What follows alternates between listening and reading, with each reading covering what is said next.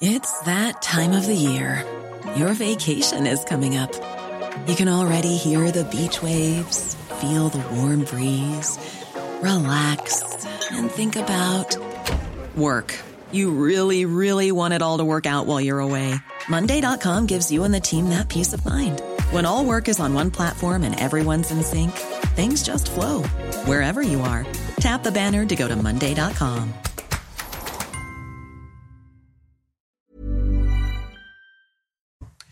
On se retrouve en plateau sur euh, CNews. Soyez les bienvenus avec 90 minutes matin qui démarre euh, maintenant. Après donc euh, ce préambule, l'intervention et l'introduction d'Emmanuel Macron pour ce premier conseil des ministres à l'Élysée, le premier Conseil des ministres de, de rentrée avec euh, des phrases fortes, vous l'avez euh, entendu, on va y revenir immédiatement avec euh, nos invités que je vous présente. Eduardo Riancipel est avec nous. Bonjour, Eduardo, soyez le bienvenu. Clément Tougeron également est avec nous. Bonjour. Bonjour. Bienvenue Arthur de Vatrigan. Bonjour. Bonjour. Et Léon Desfontaines. Bonjour. Alors vous avez entendu de manière assez parcellaire ce que vient de dire Emmanuel Macron sur le Conseil des ministres avec les enjeux de la rentrée évidemment sur la politique euh, intérieure, politique internationale aussi, dont on va reparler dans cette émission euh, évidemment, mais juste euh, en, filigrane également, une phrase, il faut que la peine ait un sens. Et évidemment, là, Emmanuel Macron fait allusion à l'affaire Colantes, ce qui s'est passé à Fresnes, avec les déclarations d'Éric Dupont-Moretti, qui dit pas savoir ce qu'il s'est passé très exactement à, Fresnes, et on est encore dans, dans un cadre un petit peu, un petit peu polémique il faut que la peine ait un sens. Arthur de Vatrigan, cela veut dire quoi? Cela veut dire qu'il faut que les, détenus, ceux qui sont envoyés euh, en prison, eh bien, justifient euh, la peine et qu'ils euh, soient dans le cadre d'une sévérité peut-être un peu plus exemplaire dans le cadre carcéral? Il faut que la peine ait un sens, mais pour tout le monde. Il faut qu'elle ait un sens pour évidemment les prisonniers, il faut qu'elle ait un sens pour les victimes des délinquants, il faut qu'elle ait un sens pour le pays. Euh, et le problème, c'est qu'on a quand même l'impression depuis quelques années qu'on est dans une extinction de sens, qu'on ne sait plus trop euh, ce qu'on fait, on ne sait plus trop euh, les mots employés, ce qu'ils signifient. Parfois même, on a une inversion des sens des mots qu'on emploie. et là, en effet, c'est important de redéfinir des lignes, et notamment sur ce sujet-là, qui est un sujet très important. On a vu que 7 Français sur 10 étaient très insatisfaits du bilan sécuritaire d'Emmanuel Macron. Et dans le bilan sécuritaire, il y a évidemment la justice euh, en bout de chaîne qui arrive avec ces petits moyens, malheureusement. Et donc, redéfinir le sens, en effet, je pense que c'est important pour clarifier la ligne et bien définir ce que c'est. Et là, euh, l'affaire de Fred, malheureusement, encore plus embrouillée, euh, a donné ce sentiment que beaucoup de Français ont d'impunité, bah, ça l'a exacerbé. ce sentiment que la prison est un club med qui est une image fausse mais malheureusement, ce genre d'image qui rejaillit bah, donne ce sentiment-là. Euh, donc voilà, c'est important de tout clarifier et évidemment, c'est au chef de l'État en premier de redéfinir tout cela. On va revenir en détail effectivement sur cette affaire de, de donc de Fresnes, euh, des conditions de détention euh, bien sûr, et savoir si Éric de moretti est encore fragilisé après les explications d'hier. Juste quelques mots encore sur l'intervention du, président de, la République et ses déclarations, notamment Édouard Dorian-Sipel, la fin d'une forme d'insouciance. On est dans le cadre, évidemment, d'une crise euh, énergétique notamment, mais aussi d'une crise internationale avec la guerre en Ukraine. Le président a beaucoup insisté sur l'engagement de l'Europe et de la France, et il a parlé encore à Bormes-les-Mimosas du prix qu'il fallait payer, le prix de la liberté, forcément. Est-ce que c'est dans ce cadre-là aussi que, ça s'inscrit, que cette rentrée politique euh, s'inscrit? Oui, je, l'ai senti dans les premiers mots du président de la République, une prise de parole euh, préalable qui donne un sens, qui donne un sens justement euh, très fort et général euh, au contexte actuel, à la situation politique. Et je pense qu'il est toujours important de définir la situation politique, et le président l'a défini avec évidemment l'ensemble de ces crises multiples, multidimensionnelles, hybrides, qui frappaient le pays, l'Europe, et qui allaient avoir des conséquences des effets sur la vie concrète des Français. Alors, est-ce que c'est la fin de l'insouciance? Euh, J'ose espérer qu'au plan privé, euh, chacune et chacun d'entre nous puisse encore avoir euh, accès à l'insouciance, à la légèreté, à la douceur de vivre. C'est d'ailleurs pour ça qu'on fait de la politique, je pense, pour avoir une vie agréable, la possibilité de l'insouciance, de la douceur de vivre. Mais en tout cas, le président appelle à une lucidité. C'est-à-dire, regardons le monde tel qu'il est, regardons les défis qui sont devant nous, nous avons une guerre qui est là. Elle aura des effets euh, sur la vie concrète, prix de l'énergie, sur euh, euh, les denrées alimentaires, bref, sur toutes les infrastructures et sur l'ensemble de l'organisation du monde, du commerce, de l'industrie, des échanges et sur la sécurité elle-même. Donc, fin de l'insouciance au sens où il ne faut pas être innocent, il ne faut pas être naïf, il faut avoir une lucidité sur la dureté du monde qui est là et des choix que nous sommes appelés à faire pour essayer d'y répondre et de peut-être effectivement préserver cette insouciance que nous avons droit, je l'espère, dans le cadre de notre vie euh, privée et familiale. Alors, je cède la parole évidemment à, nos autres invités dans, quelques instants, mais on va retourner à, l'Elysée pour retrouver Gauthier Lebret euh, sur place pour euh, CNews. Gauthier, avec donc ce Conseil des ministres, ce premier Conseil des ministres, on le disait, dans un climat rempli d'incertitudes en effet, mais des mots très forts très ferme, même assez directif euh, de la part d'Emmanuel Macron pour introduire ce Conseil des ministres il y a quelques minutes.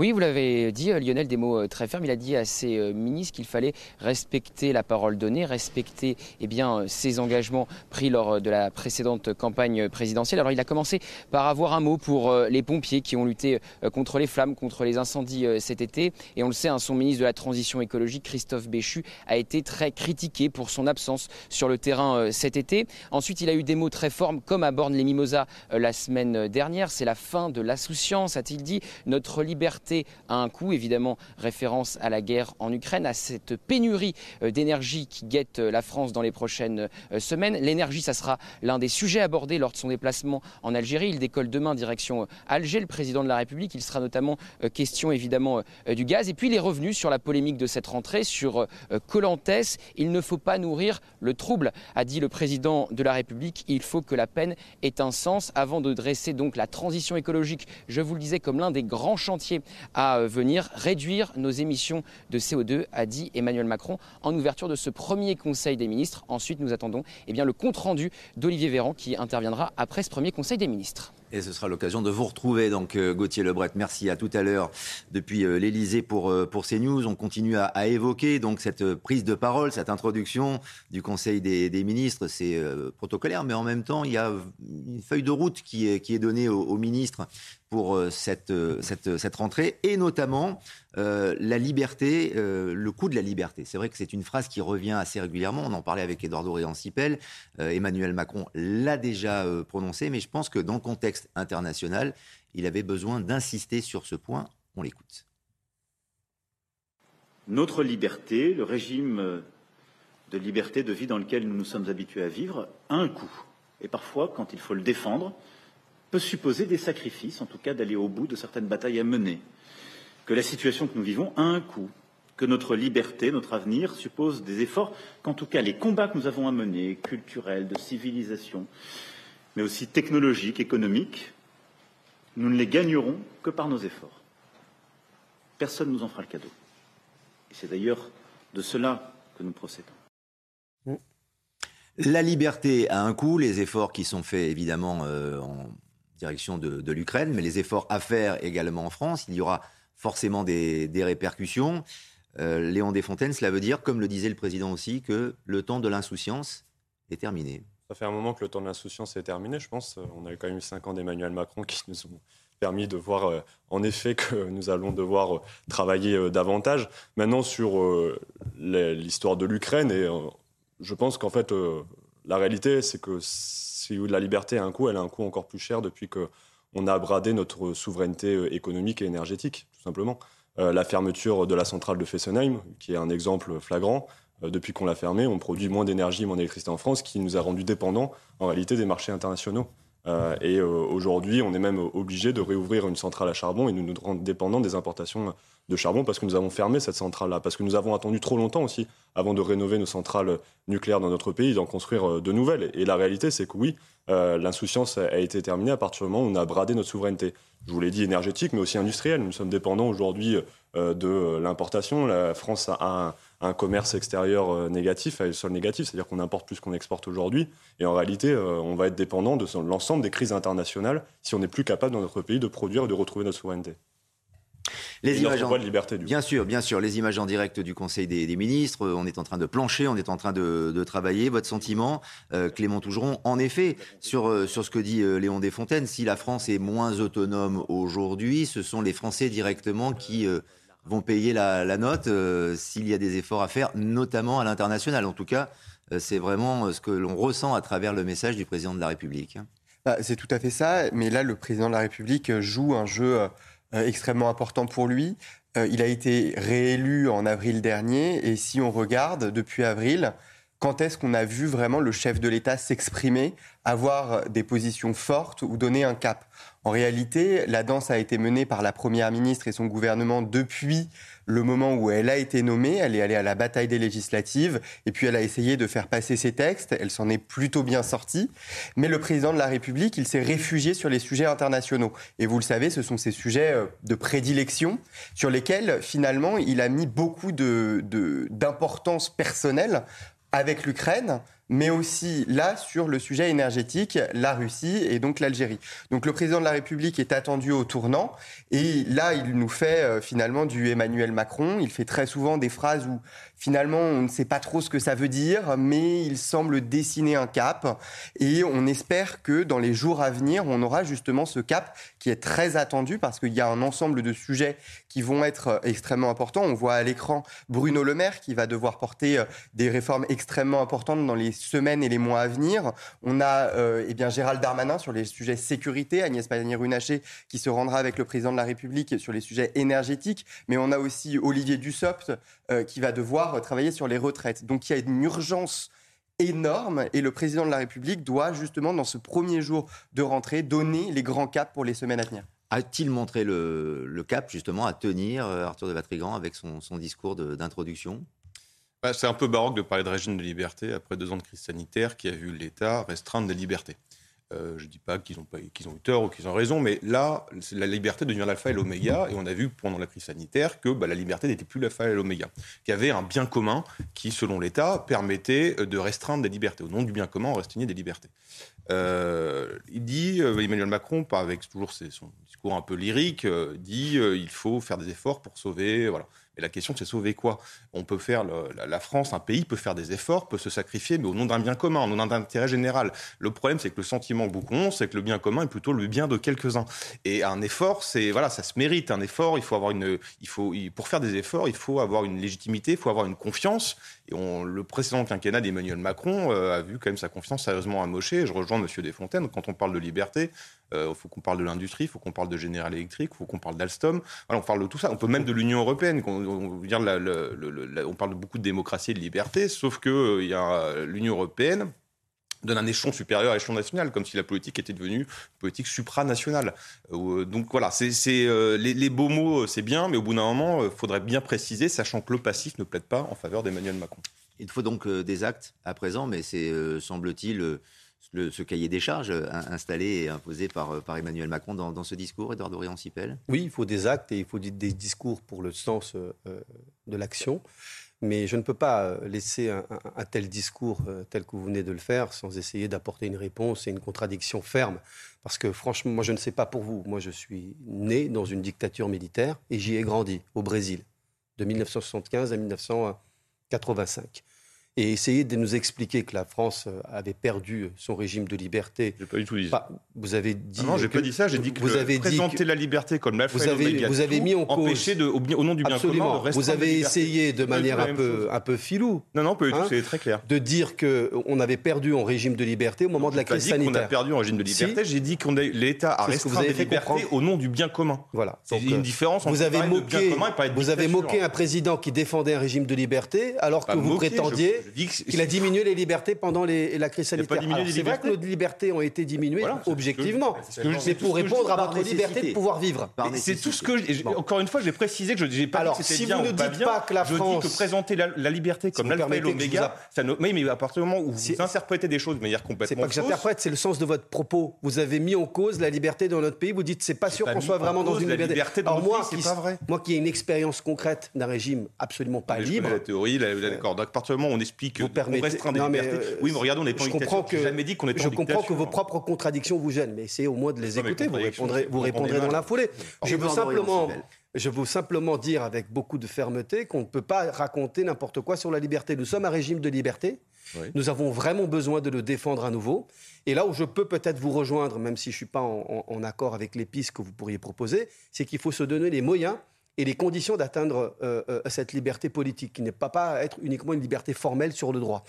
Et vous avez raison, l'autonomie stratégique en matière énergétique, d'où le nucléaire, et je pense que nous pourrons peut-être compter sur les députés et, les communistes en particulier pour défendre une stratégie euh, d'énergie nucléaire pour la France avec euh, euh, la rénovation du parc existant d'une part et la construction de nouveaux, nouvelles centrales d'autre part et aussi tous les efforts que nous allons faire en matière d'énergie renouvelable. Mais le sens de tout ça, si on veut garantir notre liberté, j'y reviens, c'est le grand discours et le grand axe que le président de la République a présenté pendant l'élection. Donc il n'a pas menti aux Français, il a dit avant. C'est celui qui permet d'atteindre l'autonomie stratégique de la France et de l'Europe. Parce que le prix de la liberté, il est là. Si on est autonome en matière énergétique, industrielle, commerciale, technologique, le président vient de le redire ce matin. C'est ça qui nous permettra d'être libre. Être le cas. Qu'est-ce que ça veut dire être libre pas être le cas. C'est pas simplement avoir une démocratie, bien sûr, c'est la démocratie, mais c'est d'avoir les moyens structurels de ne pas dépendre de l'étranger pour notre énergie, pour notre alimentation, pour euh, notre technologie. On peut coopérer avec l'étranger. Là, avec la guerre en Ukraine, il semble que ce soit le cas. Je pense que nous avons clairement des dépendances. Elles existent, elles sont objectives. Mais si on peut se donner un but historique sur les 10, 15, 20, peut-être 30 années, c'est comment est-ce qu'on rend notre continent et donc notre pays le moins dépendant possible de l'étranger. Ça s'appelle l'autonomie stratégique. C'est ce que le président a présenté comme sens de politique souveraineté de la France et souveraineté de l'Europe. La question, c'est comment on y parvient 10, 20, 30 années, sauf que Léon Desfontaines, les Français, c'est maintenant. C'est maintenant et, qu'ils attendent. et cette liberté qui a un coût, enfin, s'il y a une, une note euh, à payer, ce sont les Français, celles et ceux qui nous regardent. Et c'est dommage qu'il ait fallu attendre 5 ans déjà pour qu'Emmanuel Macron tienne un tel discours. Je reviens à la fermeture des centrales nucléaires. Vous avez cité Alstom.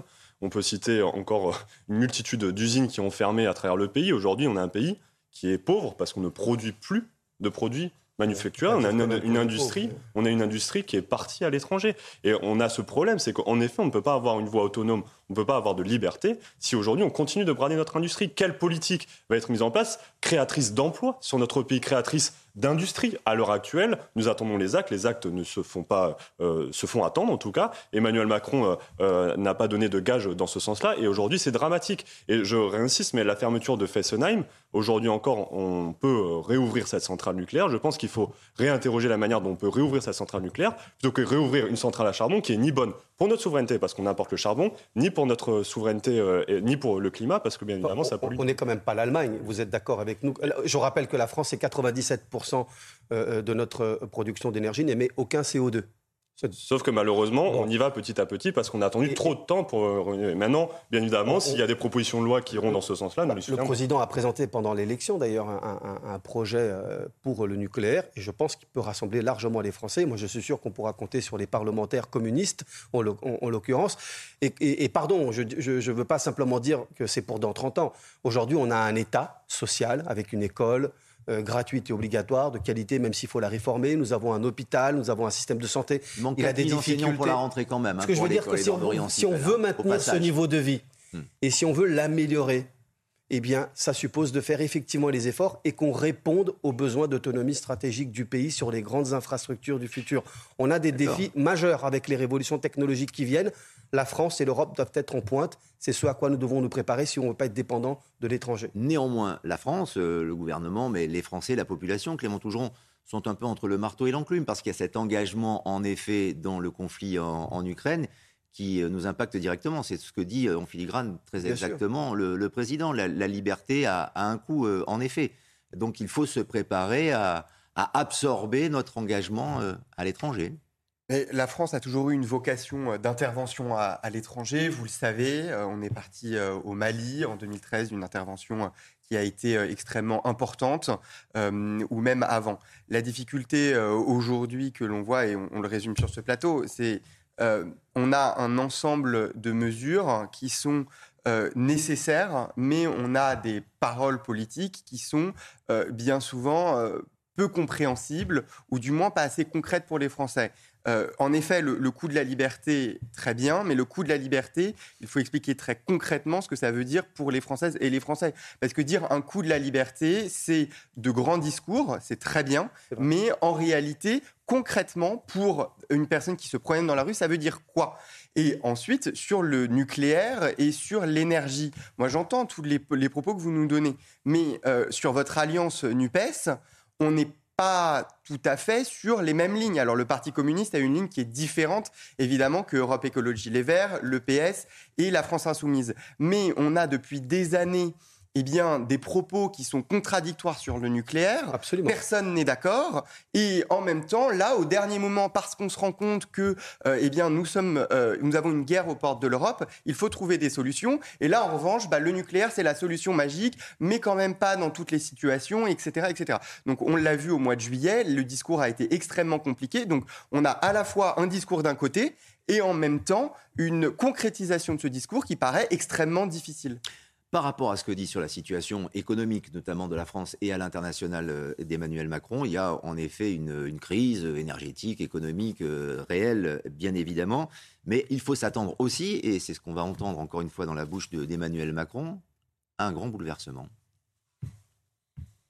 Ce que nous sommes en train de vivre est plutôt de l'ordre d'une grande bascule ou d'un grand bouleversement. D'abord parce que nous vivons, et cela pas simplement depuis cet été, ces dernières années, au fond, la fin de ce qui pouvait apparaître comme une abondance, celle des liquidités sans coût, et nous aurons en tiré les conséquences en termes de finances publiques, mais le monde se réorganise, celle de la fin d'une abondance de, produits, de technologies qui nous semblaient euh, perpétuellement disponibles. Nous l'avons vécu pendant la période du Covid, nous revivons ici avec encore plus de force. La rupture des chaînes de valeur, la rareté de tel ou tel euh, matériau ou technologie réapparaît la fin de l'abondance de terre ou de matière, et celle de l'eau également. Et là, nous aurons des dispositions à prendre pour tirer toutes les conséquences.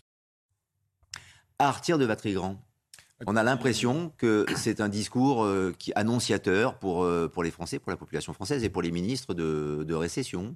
Oui, la France est en guerre, il va falloir. Euh, quand il parle de il va être touché par la famine. Quand il parle de liquidité sans coût, mm. tout de suite à des hausses d'impôts, par exemple. Mm-hmm. Euh, après, le constat qu'il fait est, juste, mais encore une fois, le problème, c'est que c'est un constat qui, fait, qui dit l'inverse de ce qu'il a fait. Et après, voilà, c'est toujours le problème du en même temps. Euh, euh, la guerre, évidemment, a un impact, et la position de la France sur la guerre, sur ce conflit, a un impact. Sauf que de tout mettre sur le, sur le, dos de la guerre, c'est un peu facile. L'inflation a commencé avant la guerre, par exemple. Le prix de l'énergie qui va augmenter, c'est aussi le, le prix d'une succession de choix politiques depuis 20 ans. Sur le nucléaire, vous l'avez rappelé, Emmanuel Macron a commencé sur plutôt une position anti-nucléaire. Bon, voilà. C'est encore une fois, c'est c'est pas aussi simple. Il n'y a pas juste la guerre qui est responsable de tout. Il y a des choix politiques avant. Et encore une fois, quand on annonce une récession ou en tout cas on annonce un des un avenir un peu moins radieux où il va falloir faire des efforts et se mettre tous dans le même sens. Il y a un besoin de crédibilité, il y a un besoin de, de croire aux mots, en effet, très lyriques et pas concrets d'Emmanuel Macron. Euh, liberté, tout ça, c'est très bien. Tout le monde veut dire la, paix dans le monde, on va vouloir faire des efforts. Ok, tout le monde est d'accord avec ça. Mais le problème, c'est encore une fois, c'est que le passif ne plaide pas en sa faveur et qu'il a montré une gymnastique euh, digne d'une ballerine euh, russe, Emmanuel Macron. il, il, est allé un peu dans tous les sens. Donc là, voilà, ok, on va avoir un avenir qui, qui s'annonce compliqué. On va vouloir faire des efforts, mais concrètement, c'est quoi? Oui, euh, Clément Tougeron, sur, sur l'inflation, euh, en tout cas, si elle existait avant ou, ou pendant le conflit euh, de l'Ukraine, elle a forcément augmenté avec le conflit.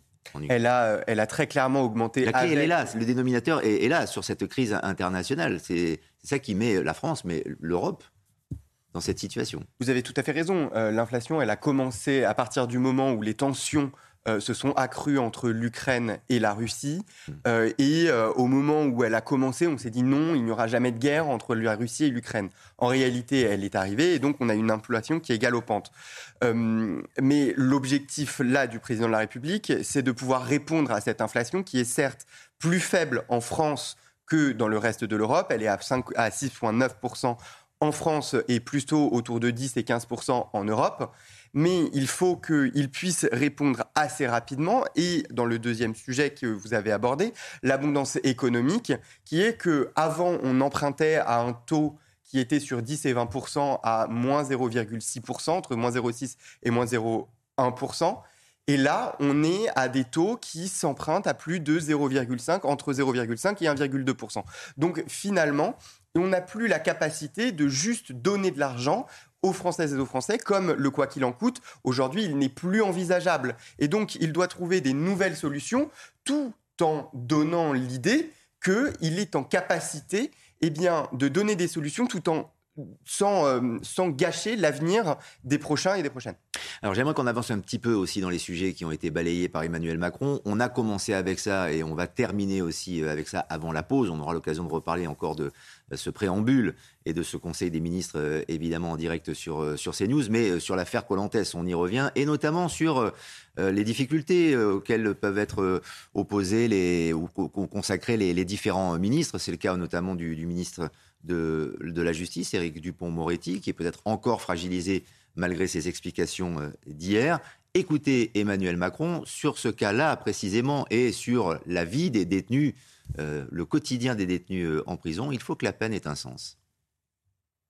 Il faut redonner quelques certitudes. Il y a des intangibles, des invariants qu'il faut défendre. Et je félicite les ministres qui se sont aussi exprimés pour rappeler l'importance d'un ordre juste, ne peut pas tout faire et que, euh, par exemple, quand euh, beaucoup de nos compatriotes ont pu être choqués par ce qu'ils ont pu voir dans nos prisons, des a eu raison de rappeler là aussi euh, ce qu'il convient de faire et de ne pas faire. Et que la peine a un sens dans la société, elle ne vaut pas exclusion de tout, elle a vocation ensuite à permettre de réinsérer. Enfin, il ne faut pas nourrir le trouble face à ces grands changements que j'évoquais. De la même manière, le travail a un rôle essentiel et la place de l'effort. Et en effet, la sécurité et la justice ont dans ce contexte un rôle clé. Le rôle clé de la justice, la valeur euh, travail, euh, Léon Desfontaines, donc euh, pas forcément en passant par des courses de cartes, dans une prison à Fresnes?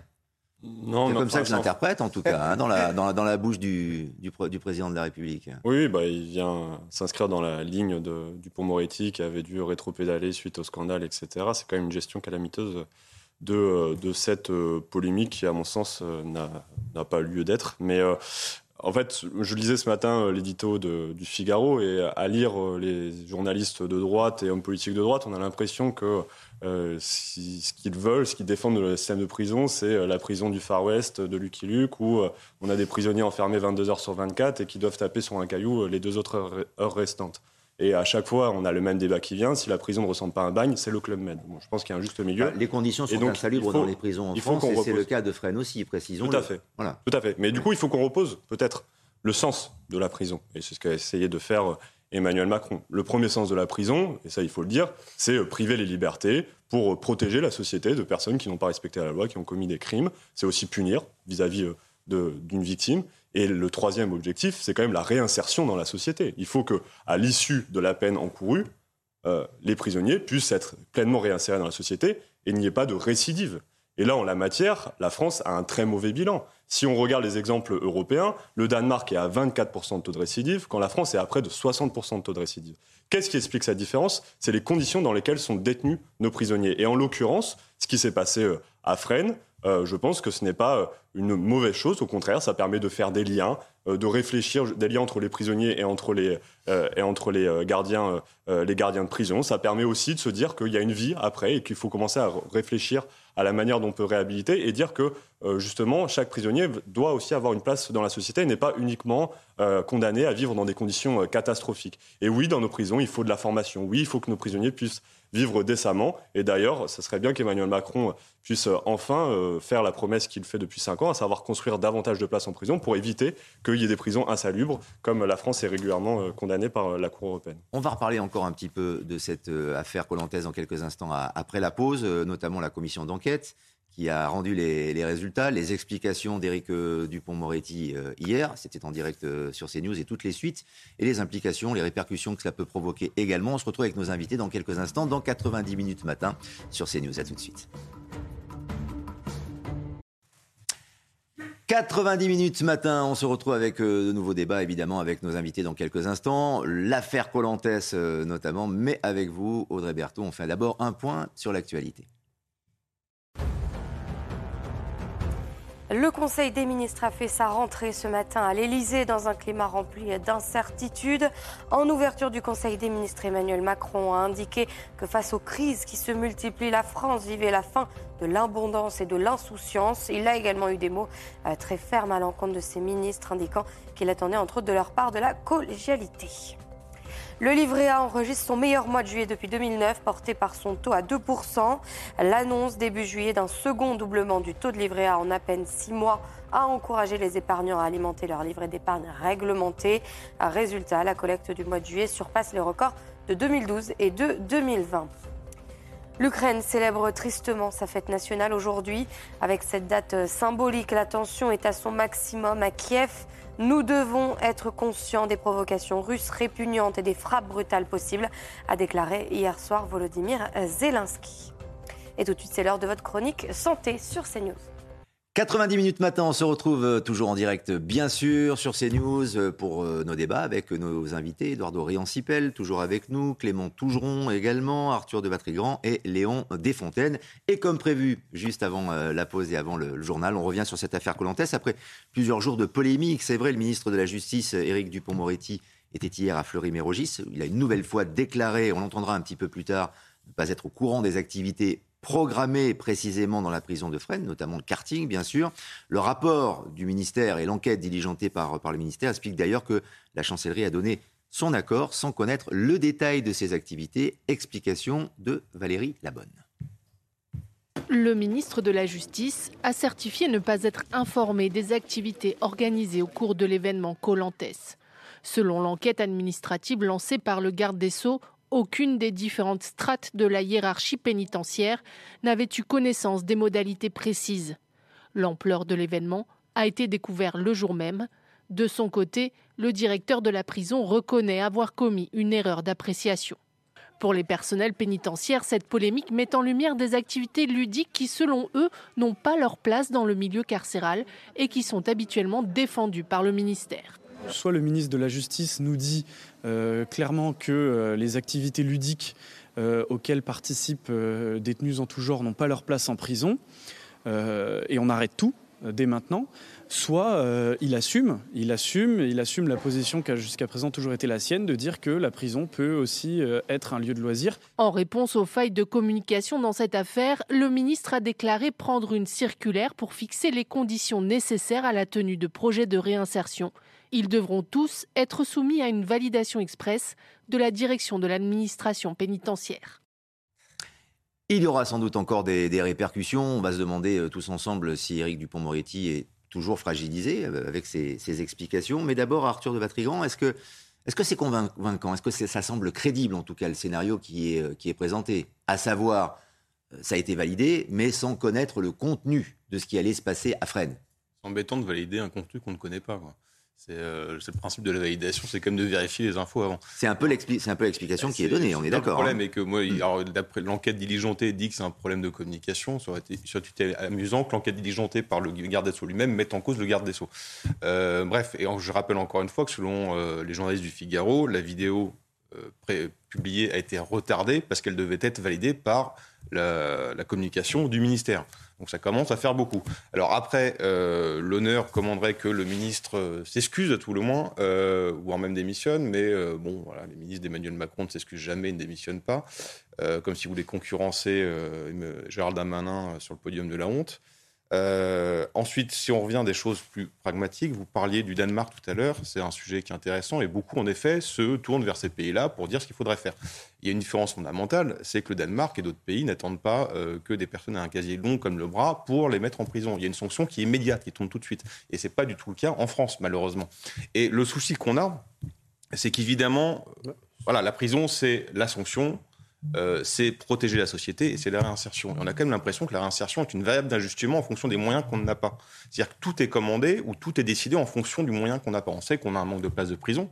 Emmanuel Macron l'a dit, il avait promis 15 000 places, on ne les aura pas. Ça ne sera même pas 15 000, ça sera 18 000 parce qu'il en a supprimé 3 000 pour insalubrité à son arrivée. Donc on est au passe de 15 à 18 000. On écoutera Prisca Tevno qui dit l'inverse tout à l'heure et que ces 15 000 places, justement, vont être attribuées et que c'est. Oui, mais il avait promis 15 000 à son hein. quinquennat. Au, au, bout de deux ans, il dit finalement ce sera sur 10 ans. Et puis en fait, comme il en supprime 3 000, ça va être 18. Donc à la porte-parole de Renaissance, on l'entendra tout à l'heure, l'a dit ce matin, elle était l'invitée de CNews. Et le, le, souci, encore une fois, c'est ça c'est qu'on manque de place. On sait qu'il y a euh, entre 80 et 100 000 euh, peines de prison qui ne sont pas euh, appliquées parce qu'on n'a pas les places. Donc, encore une fois, quelle image on renvoie en n'appliquant pas les peines et pour les victimes et pour les délinquants encore une fois, un délinquant, il fait un coup bénéfice-risque, je vais faire ça, le risque que j'ai, c'est ça. Bon, si je vais pas en prison, si je vais en prison pour faire du kart, vous imaginez l'image. Et encore une fois, euh, évidemment que la prison, on sait, quiconque a visité une prison, qu'il y a une, euh, la dignité de l'homme n'est pas vraiment respectée euh, dans, les prisons, parce que manque de place, parce qu'insalubrité, parce que manque de promiscuité. Mais encore une fois, comment voulez-vous convaincre en expliquant on a un problème de prison, il faut investir avec ces images-là. C'est un effet désastreux, l'image désastreuse. Et encore une fois, le ministère, euh, le garde des Sceaux, le ministère de la Justice est en tort et on n'a pas encore entendu un début d'excuse du garde des Sceaux. Alors justement, par rapport à votre développement, j'évoquais euh, Prisca Tevno qui était l'invité de CNews, on va l'écouter justement sur ces fameuses 15 000 places avec Laurence Ferrari. C'est la raison pour laquelle une enquête a été diligentée pour voir où il y avait eu des manquements sur cette chaîne de validation et sur cette chaîne où on pouvait faire arrêter les choses. Le ministre hier s'est prononcé en disant que les procédures allaient être vues, mais je pense que sur ce sujet, voyons plus large et reposons les questions et les enjeux de la prison. Lutter contre le super, super, pardon, carcéral, c'est l'enjeu des cinq dernières années. Ça le sera aussi sur les bah cinq prochaines années, mais également donner plus de moyens Promesse à notre non tenue d'Emmanuel Macron de euh, construire 15 000 places de prison. Ah non, c'est fait pour le coup. C'est fait pour le coup. Il y en a à peine 3 000 qui sont sortis de. Et tout à fait. Et les autres sont euh, engagés dans le dernier quinquennat. donc euh. Parce que vous le savez très justement aussi, et parce que vous recevez aussi nombreux élus locaux sur vos plateaux, L'enjeu, c'est pas simplement de dire qu'on va les construire, c'est de trouver où on va les construire. Et ça, c'est la première fois qu'on a réussi à le faire.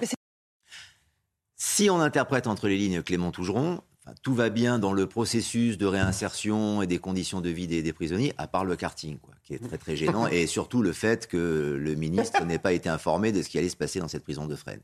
Non, mais c'est ça. C'est exactement ça. Non, non, vous, avez tout à fait. Enfin, l'interview là de, de, de Prisca Tevno, qui est quand même une, une des étoiles montantes de cette renaissance. qui C'est pas mal. Euh, il y, a plusieurs sujets qui sont intéressants, du moins, à, regarder et voir comment après on, peut les développer, notamment sur le sujet de où on les construit. En effet, ça c'est un, grand sujet. Toute la droite dit moi je veux plus de places de prison. Quand on regarde, eh bien 80 euh, ou 90% des maires qui se sont vus proposer de construire une prison à proximité de euh, leur municipalité ont dit non non surtout pas chez nous. Donc bon, en réalité tout le monde se lance la balle et c'est assez amusant. Euh, sur le sujet euh, du, rapport, j'ai été euh, conseiller de, plusieurs ministres. Je, vois très bien comment ça fonctionne en cabinet ministériel. Que ce genre de sujet n'arrive pas jusqu'au cabinet, c'est juste invraisemblable. Et que la DICOM, qui a juste validé juste sur le, la déclaration de la prison de Fresnes, ça ne va pas du tout. Et donc, en effet, c'est juste dingue de se dire qu'on est obligé d'avoir ce genre d'image pour simplement se dire qu'une communication nationale qui engage des moyens et qui, en plus, euh, vous ne l'avez euh, pas souligné, mais il y a deux détenus, un qui a été condamné pour meurtre, un pour viol. Donc on est en train de mettre en place une, quelque chose qui est complètement dingue, mais on ne fait pas valider par l'autorité supérieure, qui va en plus venir mettre à mal l'image euh, de la prison en se disant finalement on peut s'y amuser, et vous avez tout à fait raison tout à l'heure de le signaler, alors, et ça met un voile sur le sujet le plus important, c'est les conditions d'incarcération des personnes. C'est pas parce que ce sont des personnes qui ont commis des délits qu'ils doivent être traités comme des sous-humains. C'est euh, Rocard qui disait ça, que quand il a voulu installer des téléviseurs dans les prisons, il y a eu un lever de bouclier. Et il s'est rendu compte que eh bien, l'opinion française n'était pas capable de se dire que eh bien, une personne en prison ne pouvait pas avoir un meilleur niveau de vie que, la un Français libre, mais euh, de, des, classes populaires. Parce que les prisons ne sont plus des bagnes, que les conditions euh, de, voilà, des, des, bagnes de Cayenne ne sont, ne, ne sont plus les mêmes, évidemment, aujourd'hui, et heureusement, dans, dans, les prisons. Est-ce que Éric Dupont-Moretti vous a, euh, on y revient quand même, hein, sur le fait de savoir s'il a été euh, fragilisé, euh, Léon Desfontaines, est-ce qu'il vous a convaincu, vous, dans son argumentation il, est, il est convaincant tout de même, non? Non, mais j'ai du mal déjà à croire qu'il... À minima que son cabinet n'était pas au courant, à minima que le cabinet ne soit pas au courant. et deuxièmement, j'ai l'impression qu'en fait, il réagit suite à une polémique qui a été lancée notamment par la droite et, mmh. l'extrême droite, et il a vu d'un seul coup une ampleur sur les réseaux sociaux, il s'est dit, bon, je n'ai pas d'autre choix que de réagir.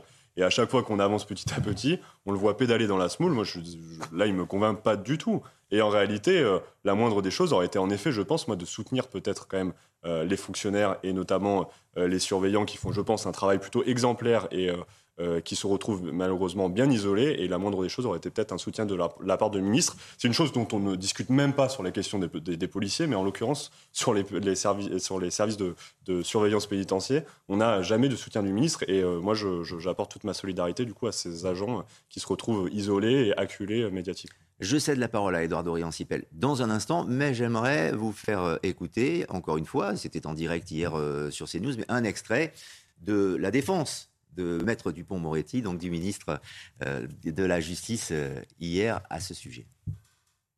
Je vous dis, moi, que jamais je n'ai été informé, que jamais mon cabinet n'a été informé, que le... Non, non, monsieur, monsieur c'est faux ce que vous dites. Vous voulez le buzz, mais vous ne l'aurez pas. Vous allez euh, écouter ce que je vous dis. L'organisateur dit qu'il a signé un contrat avec le directeur de la maison d'arrêt ce qu'établit de façon tout à fait claire le rapport d'enquête que j'ai demandé et qui sera à votre disposition dans les heures qui viennent. Voilà, et on a parlé évidemment des résultats de, cette enquête, euh, on vient de, l'évoquer, euh, il y aura un suivi un peu plus sérieux désormais quand il y aura des initiatives apparemment, donc euh, les, les partis en présence vérifieront que tout ceci est pertinent et qu'il n'y aura plus de cartes dans les prisons notamment. Néanmoins, par rapport à la position du ministre de la justice, Eduardo Réancipel Est-ce qu'il est fragilisé? Non. Il a convaincu l'opinion? Est-ce que Emmanuel Macron, tout à l'heure, dans son discours introductif au Conseil des ministres, a pris euh, très clairement sa défense? Oui, je crois que les choses sont en place. Il n'y a aucune raison de ne pas croire euh, la parole du garde des Sceaux. Pourquoi voulez-vous la mettre en doute? Pourquoi pensez-vous qu'il va dire avec autant d'assurance devant les Français euh, Je n'étais pas au courant pour que il ne peut pas 48 heures pour que dans 48 heures, vous ou l'un de vos collègues euh, euh, euh, le prenne avec le, le, doigt dans, le pot de confiture. Non, je pense que s'il a pris le risque avec autant de fermeté de dire je n'étais pas au courant, c'est qu'il faut le croire. Voilà, il n'y a aucune raison, le ministre, de se fragiliser encore plus, si vous me permettez l'expression, en racontant n'importe quoi devant les Français. Donc ça, c'est arrivé quand on a un petit peu d'expérience au, niveau euh, de l'État, euh, des cabinets ministériels, de la politique tout court, de l'administration, de, de, voilà. Donc euh, ça peut tout à fait arriver. On pourrait se poser la question comment se fait-il que le directeur de la prison n'ait pas eu suffisamment de jugement pour comprendre que ça pouvait se retourner contre lui au niveau de la direction de la prison? C'est donc le directeur je suis désolé, vous venez de dire tout à l'heure qu'il y avait parce qu'il y avait un contrat. Apparemment, moi j'ai écouté avec beaucoup d'attention je pense qu'on va passer à autre chose. Les règles ont été rappelées. Il y a une enquête qui est en cours. Le ministre s'est expliqué. Il, dit Je n'étais pas au courant, point barre. Et puis maintenant, je pense qu'il faut rappeler les choses. C'est quoi le sens de, la prison? D'abord, c'est la sanction. C'est d'abord une sanction et c'est une privation de liberté. Le premier sens, il est là. Ensuite, le deuxième sens possible, c'est que la prison doit essayer tout de même de permettre une réinsertion. Hein, euh, à la fin euh, de la peine. Euh, nous sommes pour toutes les activités de travail, de loisirs, y compris culturelles, sportives, qui permettent une réinsertion, et y compris peut-être des rapports des prisonniers avec le monde extérieur. Mais de là à faire encore une fois tomber dans la logique du spectacle, je veux dire, dans une prison, alors que les conditions de vie dans une prison sont dures, c'est d'abord la dureté et moi, encore une fois, je ne crains pas de dire, bien que je représente la majorité personne présidentielle... Personne ne remet en cause, en fait, ça, Edouard euh, Dorian-Sipel. Le, fait bah, le problème, c'est que quand on voit des images comme ça... C'est ça qui me paraît un peu ubuesque. Comment la prison elle-même Tout le monde a, tout le monde, tout le monde a conscience image qui on, ne fait pas des courses de cartes. Il n'y a pas un championnat de karting euh, interprison. Pas l'intérêt pour les prisonniers. Bien sûr. Euh, non, non. En, revanche, en, revanche, non, mais en revanche, sur les prises de, de position et sur les explications du, du ministre, il y a encore des, des, des, choses qui, vous voyez, par, Juste un détail sur parce que je crois que la production, à un hmm. moment donné, avec la prison, on dit on veut quand même établir les choses. On ne veut pas qu'il y ait des condamnés à des peines lourdes qui aient porté atteinte euh, physiquement ou moralement à, d'autres personnes. On ne veut pas des condamnés comme ça. Et on se retrouve avec des personnes, comme vous l'avez dit, qui étaient condamnées pour meurtre ou viol. Je veux dire, mais ça, vous pensez franchement. Bien sûr. Ça au niveau même de la prison. Donc, tout ça, c'est, une insensé. très mauvaise affaire. C'est maladroit. On est d'accord. Il ne faut pas que ça porte atteinte. Et ça jette l'opprobre, justement, sur tout le processus de réinsertion, de réhabilitation des prisonniers. Donc, parlons des vrais sujets. Quand je vois le budget de la justice, comment il a été augmenté, quand je vois le budget du ministère de l'Intérieur, comment il a augmenté, vous vérifierez les chiffres. Quand on voit l'argent qui est donné, y compris pour construire de nouvelles places de prison ou améliorer les conditions de prison, vous savez, moi, il se trouve que dans mon travail, il, m'arrive d'aller dans les prisons.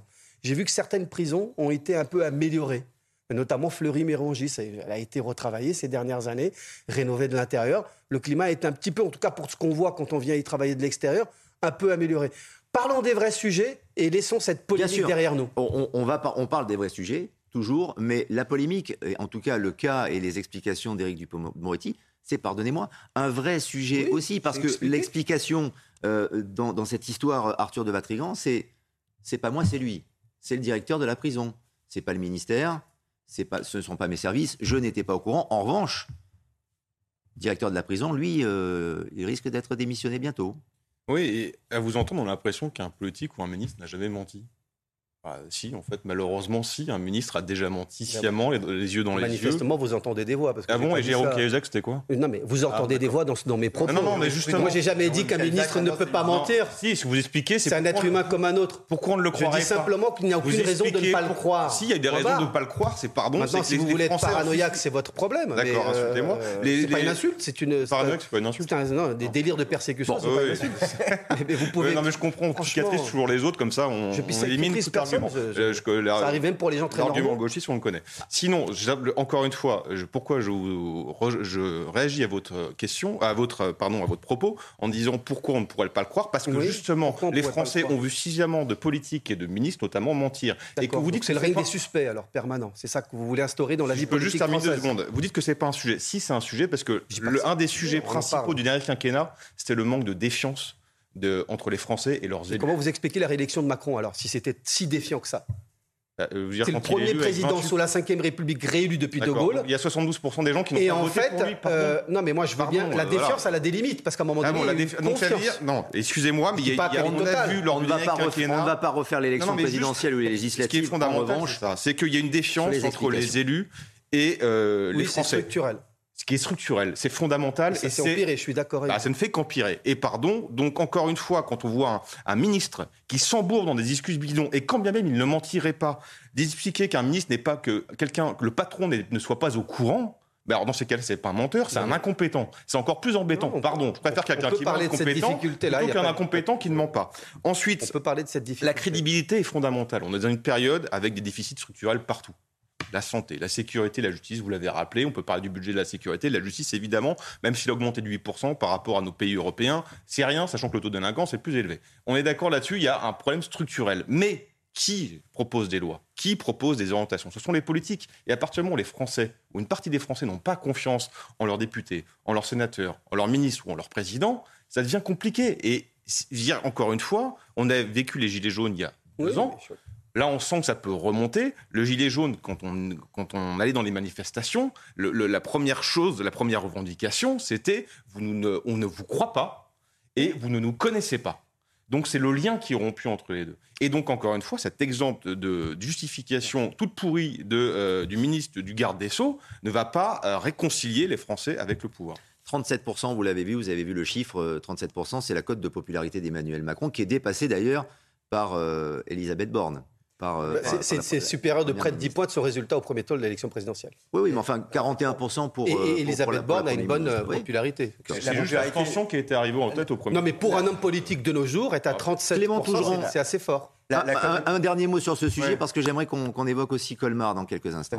Non, non, là, il y, a quand même plusieurs éléments. En effet, le, ministre et peut difficilement mentir en disant euh, je ne savais pas parce qu'il sait très bien et vous avez raison de le souligner que demain, après-demain, après après-demain, eh bien ça peut se vérifier. voilà, ça va se vérifier. En Donc si demain on a un document qui sort qui démontre qu'il a, qu'il a menti, qu'il a menti, il devrait voilà, évidemment. Voilà, maintenant il y a une jurisprudence Cahuzac qui fait que les hommes et les femmes politiques sont au courant. En revanche, là où il y a un petit sujet et là c'est, enfin votre développement, je l'entends Mais faisons attention parce que justement, en n'ayant ce, genre de propos en disant oui, de toute façon, les hommes politiques mentent, les femmes politiques mentent, eh bien, du coup, on aggrave cette, euh, cette tension avec les hommes et les femmes politiques et on en arrive, et ça m'étonnerait pas que dans les heures à venir, juste je termine, on dise oui, mais le rapport, il ment aussi, et donc, du coup, globalement, tout le monde ment, et donc, en réalité, ils étaient au courant, ils ont tous fait ça ensemble, et limite, on va nous dire que le ministre de l'Intérieur était. C'est très important. Un mot là-dessus. Très rapide alors, Eduardo Riancipel. Nous, les vous avez eu un temps de parole plus important que vos camarades. Et vous, la presse, vous êtes au même niveau que nous, c'est-à-dire vous mentez, vous n'êtes pas crédible. Et donc on a le même problème d'aujourd'hui, de, de, qui est le discours du populisme, c'est-à-dire ils mentent tous.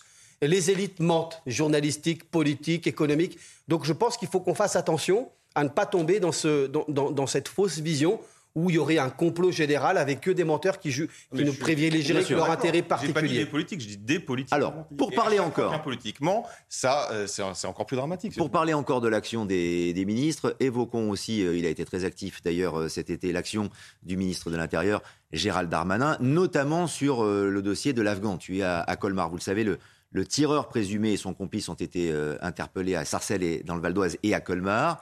Euh, les policiers du RAID et de la BRI ont perquisitionné un immeuble à Colmar hier dans le quartier de, l'Europe, ce qui a sans doute mené à l'arrestation du, deuxième homme, du deuxième individu euh, recherché. C'était une demande, une demande express d'ailleurs de, Gérald Darmanin. On va en parler ensemble, mais d'ailleurs, d'abord les détails avec Arthur Muriot. Une tour de 15 étages totalement bouclée par les forces de l'ordre. Objectif de cette opération, mettre la main sur le complice principal dans l'affaire de l'assassinat d'un réfugié afghan à Colmar. Cette perquisition a eu lieu au quartier Europe à 500 mètres des lieux du crime. Vers minuit, les habitants de l'immeuble ont enfin pu regagner leur logement. Dans un communiqué, la procureure annonce que l'homme recherché ainsi que deux autres personnes ont été arrêtés. Plus tôt dans la journée, un individu âgé de 17 ans a été interpellé à Sarcelles dans le Val d'Oise. Selon plusieurs sources proches de l'enquête, il s'agirait du tireur présumé. Les dernières nouvelles d'Alsace donnent des détails sur le profil du suspect. Il résiderait dans un quartier à l'ouest de Colmar. L'individu est déjà connu des services de police. Il a été condamné à six reprises pour des affaires de vol, de recel, de dégradation de biens publics et de stupéfiants. Sa dernière condamnation remonte à septembre dernier. Il avait été condamné à 14 mois de prison, dont 9 mois fermes pour trafic de stupéfiants. Après son arrestation, il a été placé en garde à vue dans les locaux de la police judiciaire de Nanterre. Les actions de la police et du ministre de l'Intérieur Gérald Darmanin dans cette affaire euh, ont été extrêmement euh, rapides, puisqu'il y a eu notamment l'envoi de la CRS 8 pour sécuriser ce quartier euh, de Colmar, d'ailleurs, qui est un quartier, en tout cas, quartier de, reconquête, euh, comme, l'on dit. Est-ce que vous avez le sentiment, donc, Léon Desfontaines, que l'action, là, a bien fonctionné? Parce qu'il fallait absolument interpeller ah ces deux individus. Je trouve que l'enquête a été menée de manière exemplaire. Hein. Nous avons euh, permis, euh, les services de police ont permis de trouver rapidement les, les, suspects et de les, et de les arrêter et de les mettre en garde à vue. Et je pense que pour le coup, le travail a, été exemplaire. Maintenant, sur ce cas-là, c'est la question du coup de l'avant, comment on arrive à cette situation-là. Malheureusement, ça, arrive même dans n'importe quelle société. C'est la banalité des quartiers et euh, bah, les rodéos urbains, parce qu'en l'occurrence. Pose la question. Alors là, en l'occurrence, c'était pas forcément un rodéo urbain, mais c'était euh, du désagrément, il y avait, euh, barbecue qui dégénère parce qu'il y a des, passages incessants et assez bruyants de, des, deux roues. C'est pas nouveau. C'est pas nouveau qu'on voit ça dans, dans, dans, un certain nombre de quartiers. Et le problème, c'est que du coup, euh, là, c'est un riverain qui a dû se plaindre et qui, du coup, a mis sa vie en danger et qui s'est fini sur cette catastrophe euh, humaine. Et le problème, c'est que du coup, euh, comment, du coup, on arrive à limiter justement ces, ces rodéos urbains, ces nuisances sonores dans nos quartiers. Et c'est un fléau on va dans n'importe quel quartier populaire. Moi, je suis originaire d'Amiens. On va euh, dans les quartiers nord d'Amiens. Euh, l'ensemble de nos habitants le disent, qu'ils en peuvent plus de cette situation-là. Et la question, c'est comment on y résout Parce que ça fait 20 ans, 30 ans qu'on en Est-ce que la, politique de Gérald Darmanin, justement, pour résoudre la politique du ministre de l'Intérieur, suffit? Je pense que non. Je pense qu'on n'a pas assez d'agents de, police euh, sur le terrain, très concrètement. Euh, je pense qu'on n'a pas assez de policiers sur le terrain qui permettent justement de redescendre ça. Un barbecue, le temps que ça s'installe, etc., euh, je veux dire, euh, les forces de l'ordre, elles peuvent intervenir probablement. Création de nouvelles unités, On doit créer de des brigades de gendarmerie de également. C'est ce qu'a annoncé Gérald Darmanin. Vous, vous êtes plus pour la police de proximité. Police de proximité qui avait été supprimée par Nicolas Sarkozy et qui a un bilan qui est catastrophique, il faut se le dire. Le bilan est catastrophique. Le bilan de, de, Nicolas Sarkozy au ministère de l'Intérieur en tant que président de la République est catastrophique pour nos services de sécurité. Il faut revenir à ce qui c'était avant. En fait, on le voit quand les, dans les autres pays européens, quand on compare aux autres pays européens, il y a quand même des choses qui fonctionnent davantage. Il n'y a rien qui est parfait, bien évidemment, mais il y a des mesures politiques qui fonctionnent davantage. Et là, le bilan, on peut faire un bilan de la politique de Nicolas Sarkozy, je pense, on a assez de recul, et on voit que c'était catastrophique. Nous devons créer des postes de fonctionnaires de police et recréer cette police de proximité, tant attendue par nos habitants et, euh, et par l'ensemble de la population. 90 minutes matin revient dans quelques instants pour de nouveaux débats. Le point sur l'actualité. On se concentrera pour la dernière demi-heure de notre émission sur euh, l'actualité internationale, notamment le déplacement, le voyage d'Emmanuel Macron demain en Algérie. À tout de suite. Bienvenue, bienvenue dans 90 minutes matin. L'actualité, bien sûr, avec euh, des débats à vocation euh, actualité internationale dans, dans quelques instants. Mais d'abord, un point sur l'information. Audrey Berthaud.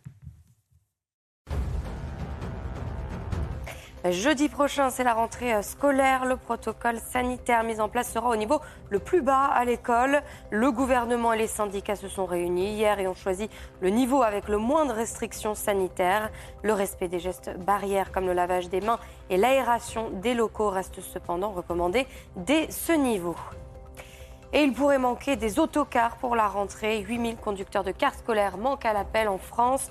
Une pénurie qui s'explique par le manque d'attractivité du métier. Une réunion est organisée à 18h à ce sujet au ministère de la Transition écologique. Enfin, un pic de chaleur est attendu euh, aujourd'hui. On dépassera quasiment les 30 degrés partout en France. 32 degrés sont attendus à Paris, Strasbourg ou encore Montpellier. La maximale sera pour Toulouse avec 36 degrés. Et puis attention, le retour des orages est attendu dès ce soir dans le sud-ouest. Et un penche un point sur euh, l'actualité dans une demi-heure euh, maintenant sur euh, CNews. Emmanuel Macron sera en Algérie demain après avoir ouvert le, Conseil des ministres aujourd'hui à l'Élysée. On y reviendra bien sûr. Il s'agit de la deuxième visite du président Macron en Algérie depuis son élection en 2017. Il a déclaré vouloir poser un socle pour refonder, développer la relation entre Paris et Alger, ce qui veut dire, Eduardo Riancipel, que ce voyage est uniquement diplomatique? Oui, diplomatique au sens où ça concerne la politique étrangère, la relation euh, entre deux pays, bilatérale, France-Algérie, Algérie-France. Donc dans la diplomatie, on peut y mettre beaucoup. Mais quand on fait aussi un voyage à l'étranger... On peut mettre de l'économie. C'était un peu le sens de ma question. On peut mettre de l'économie aussi ah, mais complètement. Dans, la, Je pense que les accords... Et pas uniquement les relations qui peuvent exister entre sûr, ce sont d'ailleurs les relations diplomatiques aujourd'hui sont pour beaucoup des relations hein, de, nature économique. Il y a une diplomatie économique. Mais si votre question était de savoir s'il y avait un, volet... Euh, de politique domestique intérieure dans ce voyage, il y en a toujours. C'est-à-dire que l'Algérie est un gros producteur de gaz, par exemple. Entre autres, euh, euh, on, en manque cruellement en France. Et, puis les relations entre la France et l'Algérie sont, sont, à la fois très proches, dures. parfois, ça va mieux. Et je pense que d'ailleurs, l'idée de ce voyage et la possibilité de ce voyage, c'est que les relations entre nos deux pays vont mieux. Et il y a effectivement la question du gaz. Euh, pour essayer de trouver des alternatives plus fortes au, gaz russe dont on ne peut pas euh, aujourd'hui euh, bénéficier. Et donc ça va dans ce sens et c'est positif. C'est positif en tout terme parce que c'est jamais difficile, facile pour un président français d'organiser un voyage en Algérie et quand ça se fait, c'est plutôt bon signe pour les relations mutuelles entre nos deux pays. Qu'attend la population algérienne de ce voyage très médiatisé euh, également à Alger? La réponse, nous avons entendu notre micro. Espérons que la France, que la France d'aujourd'hui prendra, comprendra que l'Algérie, elle est indépendante, indépendante politiquement, économiquement, militairement, financièrement. Personnellement, je le dis, j'aurais aimé que la France demande des excuses par rapport à ce qui s'est déroulé, ce qu'on a vu, ce que relatait l'histoire. Macron ou Macron Macron ou un autre président, on lui dit bienvenue s'il y a des intérêts en commun. Si c'est unilatéral, alors non. Emmanuel Macron, donc, qui a ouvert tout à l'heure le Conseil des ministres à l'Elysée. Fin du Conseil des ministres, d'ailleurs, vous le voyez sur nos images en direct euh, CNews. Les prochaines réactions avec euh, la sortie, évidemment, la noria de ministres et de voitures de, ministres qui, vont, qui va quitter l'Elysée dans, dans, quelques instants. Des images que vous connaissez bien, mais ce sont les premières pour cette nouvelle rentrée avec ce nouveau gouvernement. On en revient à notre euh, politique euh, étrangère et notamment donc ce voyage, ce déplacement d'Emmanuel Macron en, Algérie. On a entendu quelques, quelques Algériens, Arthur de Vatrigan. Il y a évidemment une relation très, très ténue entre la France et l'Algérie et donc des, des relations à améliorer. C'est le but aussi de ce voyage Pour améliorer les relations, il faut être deux. Euh, et on l'a vu pendant le quinquennat d'Emmanuel Macron. Euh, c'est toujours un voyage avec des sujets brûlants, parce qu'on sait qu'il y a cette histoire, ce passif, une forte communauté franco-algérienne en France, et voilà, c'est toujours. Euh, et Emmanuel Macron avait commencé, rappelez-vous, en, en, parlant de crimes contre l'humanité, puis il a fini en parlant de rente mémorielle au sujet de l'Algérie. Donc il a fait le grand écart, encore une fois. là, quand on écoute les témoignages, on en a encore. J'aimerais bien que la France s'excuse bon, la France passe son temps, j'ai l'impression, à s'excuser. La France a fait un long et difficile travail mémoriel. Euh, et j'ai l'impression que ce travail mémoriel est inexistant en Algérie parce qu'il y a un récit officiel. Donc, encore une fois, quand on veut se réconcilier, il faut être deux. Euh, l'autre témoignage qu'on a entendu, c'est qu'il faudrait que ça soit gagnant-gagnant, qu'il y a un, que l'Algérien gagne aussi. Euh, bon, pour parler des accords d'Évian, je ne suis pas certain que l'Algérie soit lésée par rapport aux autres pays étrangers, par exemple. Euh, ensuite, là, ce voyage a quand même commencé avec une petite polémique. Euh, va commencer avec une petite polémique parce que dans la délégation officielle, vous avez pour la première fois le grand rabbin de France, mmh. Haïm Corsia, qui est d'origine algérienne. Et déjà, ça a commencé à faire un petit scandale parce que le, Abdelzarak Makri, qui est le président du mouvement euh, de la Société pour la paix, ton frère euh, musulman, euh, a commencé déjà à critiquer violemment la présence du grand rabbin de France. Donc, bon, voilà, ça, ça commence pas sur les meilleurs auspices. espérons que, parce qu'évidemment que derrière, moi, je me, doute très bien que les raisons sont purement, ou en tout cas 90% économiques. On a besoin de, il y a le problème énergétique, les Algériens du gaz, on en a besoin voilà, euh, le timing est plutôt bien fait. Espérons simplement que ça ne relance pas une même polémique, ça ne relance pas, ça ne réouvre pas des blessures qui ne sont pas encore cicatrisées et qu'on reparte encore sur les divisions. La France est suffisamment. Euh, la France est en ce moment assez, assez inflammable. Il faudrait éviter de rajouter du feu. Un mot rencontre importante en tout cas. Allez-y, Eduardo. Après, je voudrais euh, écouter euh, Stéphane Le Foll. On va le faire maintenant, si vous voulez bien. Je garde le contrôle de l'émission. Eduardo Riancipel, vous êtes d'accord? Très bien. Alors allons-y pour Stéphane Le Foll et je vous cède la parole juste après. Stéphane Le Foll, le, le maire du Mans, qui s'est exprimé ce matin sur ce déplacement d'Emmanuel Macron en Algérie.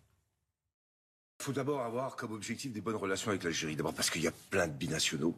Parce qu'entre l'Algérie et la France, on va pas revenir sur l'histoire qui nous lie, mais elle est très importante. Et avec d'ailleurs un conflit sur la question de l'interprétation d'une partie de l'histoire, il faut rester avec une stratégie qui avait été qui avait été conduite, je le rappelle, sous François Hollande, puisqu'on y était allé plusieurs fois. Il faut entretenir de bonnes relations avec l'Algérie. C'est une clé aussi pour le Maghreb la relation avec le Maghreb, de la même manière que la relation avec l'Afrique, c'est un enjeu pour la France spécifique, mais ça doit être aussi un enjeu pour l'Europe d'une nouvelle coopération.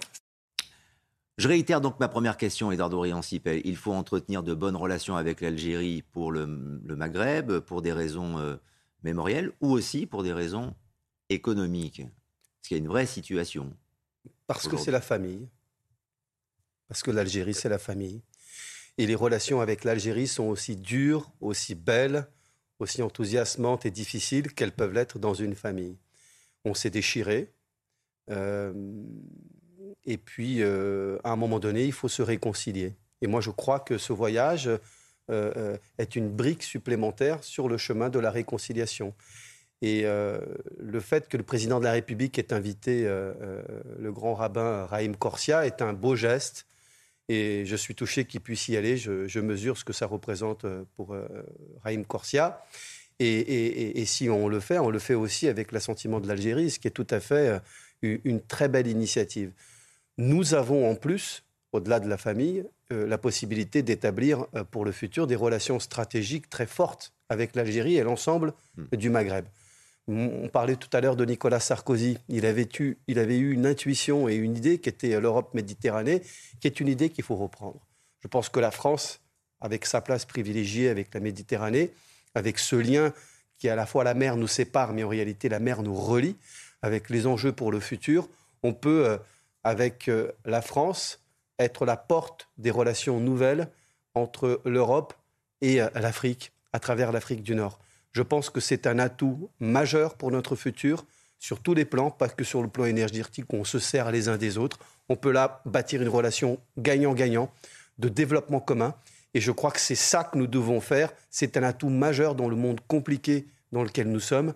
On voit tous les atouts que l'Europe peut retirer de son développement avec le Sud, avec l'ensemble de ce continent euh, africain, et, qui, et dont les portes sont pour nous euh, euh, en Méditerranée et dont l'Algérie a une relation si proche avec nous. Moi, je crois que vraiment, on doit tous être des militants de cet axe France-Algérie, parce qu'il va dans le sens d'une France plus forte, d'une Europe plus belle et d'une réconciliation avec nos, nos, cousins algériens. Alors, Clément Tougeron, avez-vous l'impression que toutes les euh, tous les éléments sont réunis pour que ces relations s'apaisent et que ces relations soient, soient bonnes et qu'on puisse bâtir encore, construire avec l'Algérie et en prolongation, en prolongement avec euh, le Maghreb. Réunis, je, ne sais pas, parce que euh, c'est quand même une histoire qui, remonte depuis des dizaines d'années. il y a eu des blessures très fortes, des, des, actes posés qui ont été euh, terrible de chaque côté et donc euh, une difficulté aujourd'hui à euh, refonder complètement la, relation, même si depuis quelques années elle s'améliore. On a vu une, amélioration sur certains dossiers, notamment des laissés-passer consulaires avec l'Algérie, qui avait posé plus de problèmes l'année dernière. et puis là, le, le, sujet économique qui devient de plus en plus prégnant. La France a un stock de gaz de 80%, ce qui euh, correspond à, à peu près un quart de la consommation pour l'hiver des Français. Euh, et donc, il y a un besoin euh, de trouver des nouvelles ressources. Et donc, c'est l'objectif de, de, ce déplacement, mais aussi un déplacement culturel et intellectuel, puisque des accords ont été signés il y a dix ans qui nécessitent un sommet franco-algérien tous les deux ans. Mmh. Et, ce et ce sommet devait se tenir en février dernier. Il a été déplacé en raison des élections présidentielles. et donc, il y a des sujets euh, notamment euh, d'apprentissage de l'arabe, de sport, euh, d'économie et de gaz. Et donc, il tombe finalement à point nommé pour pouvoir répondre aux enjeux des semaines et des mois à venir, parce que vous le savez, l'hiver va être extrêmement compliqué, et on parle notamment de, de, coupures de gaz, etc., pour les grandes entreprises mmh. qui font plus de 5 gigawattheures par an. Donc, il faut euh, pouvoir apaiser les relations pour pouvoir justement euh, améliorer euh, ces échanges économiques avec l'Algérie. Il y a effectivement, c'est ce que l'Élysée a, communiqué dans l'objet de ce déplacement, l'avenir, les startups, l'innovation, mmh. la jeunesse, les relations avec, avec l'Algérie et un long échange notamment avec les, jeunes entrepreneurs d'Alger. On va continuer encore quelques instants à, évoquer ce, ce déplacement. je vais remercier Clément Tougeron qui vient de faire un brillant développement euh, sur, sur l'Algérie. Vous pouvez rester en place pour l'instant. Le temps juste euh, d'écouter euh, Robert Ménard, le maire de Béziers, qui trouve lui aussi que ce déplacement est particulièrement important pour plein de raisons, et notamment pour celle-là il est nécessaire, si on doit obtenir par exemple que, les autorités algériennes acceptent de, euh, de, de, recevoir leurs ressortissants qui sont condamnés en, France. Si sur ce dossier-là, ce, voyage permet d'avancer, c'est une bonne chose. Si ce voyage est une nouvelle occasion de se de s'abaisser euh, devant un, régime algérien qui représente tout le monde sauf les Algériens eux-mêmes, non. Oui, si c'est pour parler d'égal à égal. Non, si c'est pour s'abaisser devant le gouvernement algérien. Léon Desfontaines, votre, votre sentiment sur cette déclaration et sur donc euh, les relations, l'entraide, euh, et donc là on parle aussi de, sécurité avec, avec Robert Ménard entre la France et l'Algérie. Je suis d'accord sur le fait que ça doit être d'égal à égal. Maintenant, j'ai l'impression plutôt que ça risque d'être le contraire. En tout cas, c'est la crainte que ont les Algériens. On l'a écouté au tout début de, de cette rubrique où on entend les Algériens qui disaient il, faut, enfin, il est hors de question que ça soit ascendant, que la France vienne nous dicter ça. Et malheureusement, la France se tourne vers l'Algérie que lorsqu'on a des problèmes économiques, lorsqu'on a besoin d'aller chercher du gaz. Moi, j'attends beaucoup, en effet, de cet échange, euh, notamment sur la thématique de la jeunesse, sur les échanges. Moi, je pense que Emmanuel Macron a fait euh, un bon premier pas, qui, n'est pas suffisant encore, je pense, sur la question coloniale, parce qu'en fait, oui, on a un rapport euh, avec euh, l'Algérie. On, a on a eu du mal pendant très longtemps de dire ce qui s'est passé euh, en mmh. Algérie. Emmanuel Macron a fait un bon premier pas. Maintenant, je pense qu'il faut encore davantage aller encore plus loin. Je pense qu'il peut le faire d'ailleurs, en ouvrant en grand notamment l'ensemble des archives sur la guerre d'Algérie qui sont aujourd'hui pas totalement ouvertes, en permettant aussi de favoriser les échanges entre générations. Moi, je pense que c'est il faut créer du lien tout simplement entre la jeunesse du monde et particulièrement entre la jeunesse française et la jeunesse algérienne, notamment en créant des partenariats universitaires, euh, d'échanges d'étudiants, en créant, euh, voilà, en favorisant, euh, en, construisant voilà, des, lieux d'échange justement entre nos générations. et que ça ne se fasse pas uniquement de gouvernement à gouvernement. Et je pense que ça doit être là la priorité parce que malheureusement, on a un rapport quand même avec, nos anciennes, avec les anciennes colonies françaises, bah, souvent que économique, et on devrait avoir davantage d'échanges culturelle, je pense que ça ferait du bien à tout le monde et aussi à la coopération entre les peuples. Harold Iman nous a rejoint sur le plateau. Bonjour Harold, pour évoquer l'Ukraine, puisque là c'est une date anniversaire, parfois triste anniversaire, puisque l'Ukraine entre dans son septième mois de guerre, six mois jour pour jour. Mais au moment où l'on célèbre aussi une fête euh, nationale à haut risque, du coup, en Ukraine, puisque c'est la célébration du jour de l'indépendance ukrainienne qui reste sous forte tension, euh, six mois, donc jour pour jour après euh, ce début de l'invasion russe, il y a encore eu des explosions qui ont retenti dans plusieurs villes aujourd'hui. Avant de vous céder la parole et d'avoir votre éclairage, Harold, on va écouter le président ukrainien Volodymyr Zelensky qui a déclaré aujourd'hui que l'Ukraine se battrait jusqu'au bout. Nous ne nous soucions que de notre terre. Nous nous battrons jusqu'au bout. Nous avons tenu bon pendant six mois. C'est dur, mais nous avons serré les poings et nous nous battons pour notre destin. Chaque nouveau jour est une raison de ne pas abandonner. Après un si long voyage, nous n'avons pas le droit de ne pas aller jusqu'au bout. Quelle est la fin de la guerre pour nous? Nous avions l'habitude de dire paix. Maintenant, nous disons victoire. Nous ne chercherons pas à nous entendre avec les terroristes.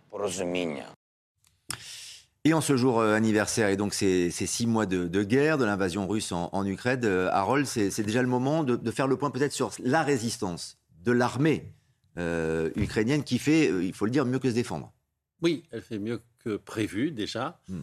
Et elle déplore à ce jour 9000 morts militaires, d'après les chiffres officiels. Et le Kremlin ne dévoile pas de chiffres depuis de longs mois. Les derniers chiffres étaient à moins de 2000. Donc on estime à plus de 25 000 les morts russes. Donc vous voyez, 9 000 pour 25 000. Euh, et l'Ukraine, l'armée ukrainienne a perdu quand même beaucoup de territoire. Alors, à l'apogée de son avancée, l'armée russe, si on voit sur la carte, euh, vers la fin du mois de mars, elle tenait toute cette zone rose. Et vous voyez que Kiev était encerclé, Kharkiv, deuxième ville, était euh, encerclée et que euh, on bombardait même à, à l'ouest, Lviv, Ivano-Frankivsk. et voilà, Odessa, sur la mer Noire, semblait en danger de tomber. Maintenant, vite, on passe à aujourd'hui et vous verrez que tout le nord s'est dégagé sur la carte. Mais le Donbass, il est en voie d'être totalement envahi. Et toute cette zone-là qui mène jusqu'à la Crimée euh, est en train d'être envahie, et, enfin tenue. Et on s'attend à une contre-offensive euh, ukrainienne dans le sud, à Kherson. Cette ville est reprenable selon les divers euh, avis euh, spécialisés, euh, le Donbass ne l'est pas immédiatement. Même si le président Zelensky a dit, hier, nous irons jusqu'à la Crimée. Tout ceci a commencé en Crimée en 2014, ça finira en Crimée. Mais bon, ce sont des, voilà, des paroles politiques, pas, pas militaires. Militairement, il n'y a, a rien du tout. Le point sur la population aussi, puisqu'il y a la population sur place, qui euh, parfois euh, prend les armes, évidemment, mais il y a aussi des millions d'Ukrainiens qui ont quitté le pays. S'ils étaient 44 millions avant la guerre, 11 euh, millions ont quitté leur foyer. La moitié se sont déplacés dans l'Ukraine et l'autre moitié a quitté le territoire, principalement pour aller en Pologne, dont la moitié reviennent. Et parce que leur tropisme, c'est de ne pas vouloir partir. Ce n'est pas une fuite hors d'un continent pourri, euh, c'est véritablement un repli euh, tactique qu'ils effectuent et souvent ils partent à la dernière seconde. On se demande comment ils ont tenu quand ils sont dans le sous-sol de leur euh, immeuble. Et sinon, il y a Zaporizhia, vous voyez les, centrales, les diverses centrales de cette, enfin les réacteurs de cette centrale énergie atomique, qui de son vrai nom s'appelle Enerhodar, c'est-à-dire la ville de l'énergie, Enerho. Et euh, ça, c'est tenu par les Russes. Et en face, sur le même fleuve, le Dniepr, la ville de Zaporizhia est tenue par l'armée ukrainienne. Donc on se tire dessus tout le temps. Et ça peut créer un accident Avec évidemment une centrale nucléaire en, nucléaire en plein milieu. Ah oui, et on l'a frôlé de très très près, on a appris, il y a plusieurs mois, quand euh, ça a été euh, pris par l'armée russe. Donc l'ONU, via l'Agence internationale de l'énergie atomique, va envoyer les gens sur place pour voir s'il n'y a pas des fuites, des dangers imminents. Mais c'est extrêmement tendu. Euh, la France a beaucoup pesé dans, euh, ce dossier-là pour envoyer les personnels de l'ONU. Et euh, Emmanuel Macron a d'ailleurs parlé à Vladimir Poutine, qui a du bout des lèvres dit oui, d'accord, je vais faciliter un petit peu tout ça. Il a consenti effectivement que cette délégation de, de l'ONU puisse visiter cette centrale pour essayer de sécuriser si tant est qu'on puisse le faire dans, ces conditions. Juste un petit mot encore, Harold, sur l'implication et l'aide des pays étrangers, des pays européens, mais aussi des, États-Unis, qui, semble-t-il, vont continuer à, armer ou en tout cas à collaborer avec l'armée ukrainienne. Alors sans, cet armement, essentiellement l'artillerie intelligente, on peut dire, euh, l'armée ukrainienne n'aurait pas tenu. Donc, euh, côté américain, on a débloqué 3 euh, milliards d'euros, mais Joe Biden, lui, contrôle d'autres lignes de crédit. Donc, déjà 775 millions d'armes américaines. la France a envoyé pour 85 millions de, canons César qui, pendant quelques jours, ont tenu le front. Hein. Dans le Donbass, il n'y avait pas eu ces canons. D'après l'armée ukrainienne, ils auraient été défoncés. Donc, oui, ça continue d'arriver. Euh, est-ce que ce sera assez? Est-ce que l'Ukraine pourra avoir une aviation pour être décisive? Euh, Voilà les questions euh, qu'on se pose. Et puis, bon, évidemment, la question, c'est est-ce qu'ils vont perdre la ville d'Odessa Ça, ce serait une vraie catastrophe. Et il faut être très vigilant aujourd'hui, en ce jour anniversaire, effectivement, de la fête de, l'indépendance. voilà, c'est vrai que le président Zelensky s'attendait à ce qu'il y ait des, des assauts, et ça peut être encore le cas, un peu plus violent encore de la part de l'armée russe on s'en fera l'écho évidemment euh, sur, sur cette antenne. Juste un petit mot avec, euh, avec nos invités. Euh, Arthur de, Vatrigan, c'est ce que disait en préambule tout à l'heure au début de, notre émission Emmanuel Macron avec le prix de la liberté, c'est-à-dire l'engagement encore de l'Europe notamment et, des pays étrangers. Il faut que la, France continue à aider le peuple ukrainien. Ce qui est compliqué, c'est que nous sommes dans ce qu'appelait le général prussien Clausewitz le brouillard de la guerre. Ce brouillard de la guerre devient le brouillard aussi économique. Euh, je vous rappelle que d'après Vladimir Poutine, on n'est toujours pas en guerre, c'est une opération spéciale. après six mois, on n'a plus trop de doute là-dessus, même si on ne connaît pas tous les tenants et les aboutissants, et même si dans ce brouillard, on ne distingue pas tout, la seule chose qu'on sait, c'est que cette opération spéciale s'est transformée en guerre. Et la conséquence de ça, c'est que euh, Vladimir Poutine n'a plus le loisir ni de se retirer, ni de rester dans ce concept d'opération spéciale, parce que les Ukrainiens, vous l'avez dit, ont perdu beaucoup d'hommes, les Russes aussi, et donc pour continuer, parce que ça s'enlise, il va falloir faire appel à plus d'hommes. Et là, si on fait appel à plus d'hommes, on rentre dans une conscription. Ça change complètement le paradigme. Et donc, si on rentre dans une guerre, c'est toute l'architecture de la communication du Kremlin qui change. C'est on rentre dans une guerre presque fratricide et une guerre à plus large envergure contre l'Occident.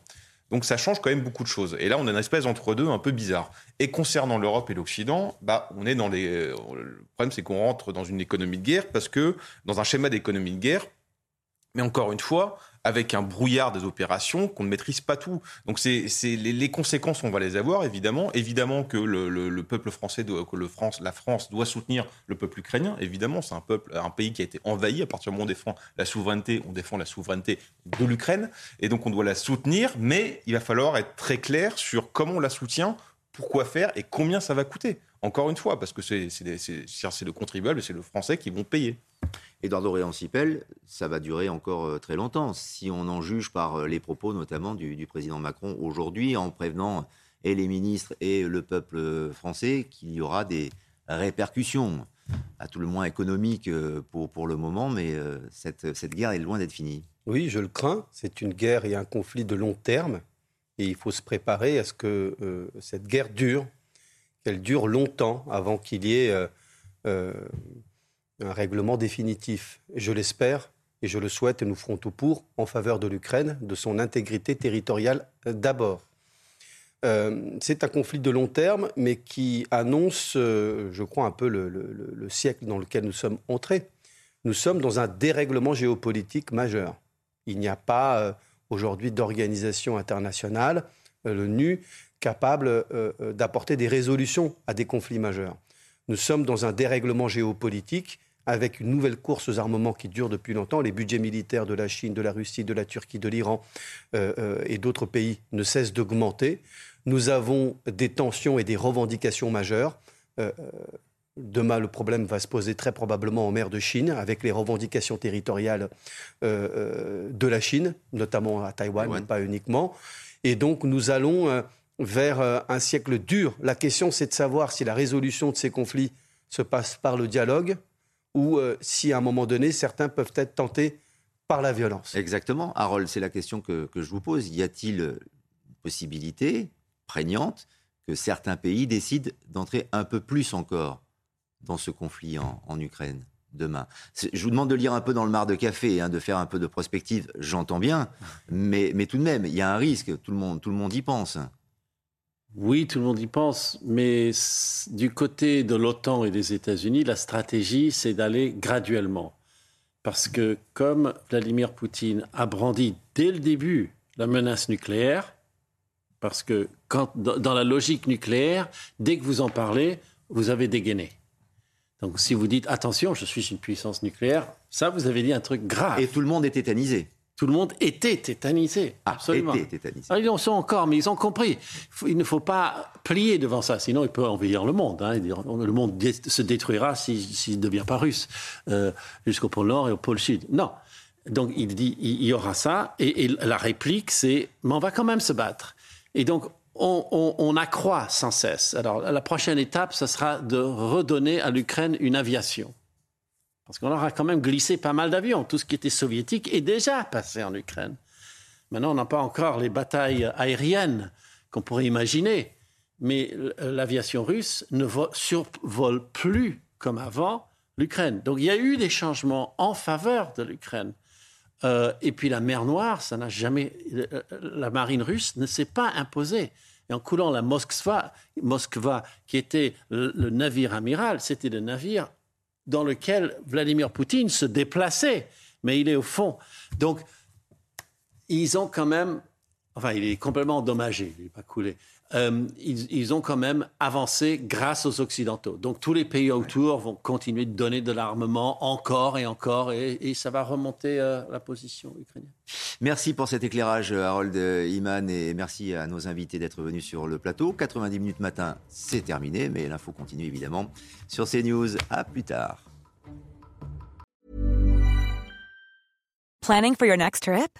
Elevate your travel style with Quince. Quince has all the jet setting essentials you'll want for your next getaway, like European linen, premium luggage options, buttery soft Italian leather bags, and so much more. And is all priced at 50 to 80% less than similar brands. Plus, Quince only works with factories that use safe and ethical manufacturing practices. Pack your bags with high-quality essentials you'll be wearing for vacations to come with Quince. Go to quince.com/pack for free shipping and 365-day returns.